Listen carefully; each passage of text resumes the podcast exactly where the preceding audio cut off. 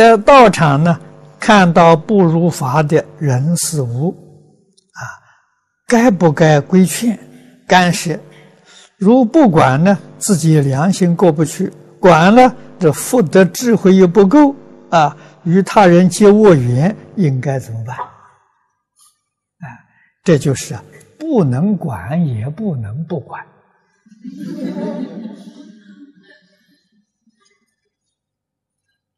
那不能管，就是你看到别人做的不如意的时候，你不可以说。啊，学着恒顺众生，随喜功德，让大家欢喜。啊，那怎么样说不能不管呢？自己做个好样子给他看。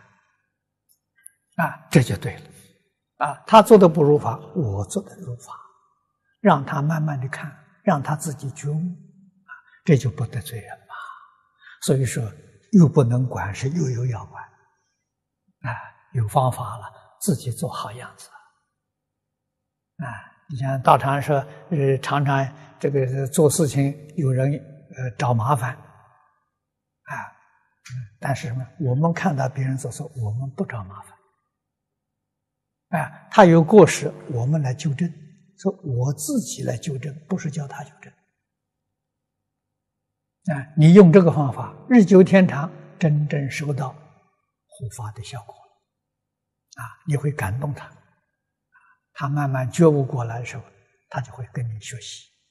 啊，所以今天不是用言语劝人，那个人没有没有人相信，也没有人接受的。啊，做样子给他看。